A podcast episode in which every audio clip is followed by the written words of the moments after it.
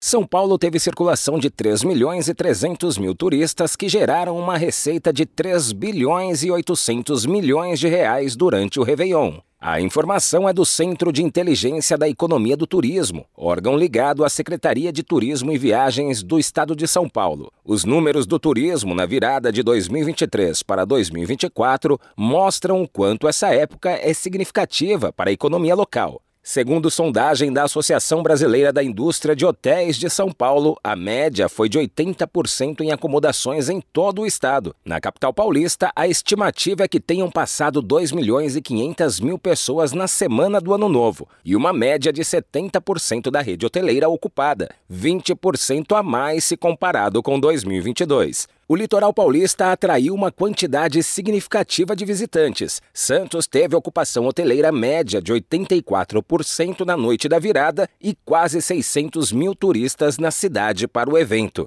A cidade de São Sebastião, no litoral norte, ficou lotada para a virada do ano, com média de 90% na ocupação hoteleira. Ilhabela recebeu aproximadamente 40 mil visitantes e teve ocupação hoteleira também com média de 90%. A cidade estima que o turismo injetou em torno de 42 milhões de reais na economia local no período. Agência Rádio Web, de São Paulo, Décio Caramigo.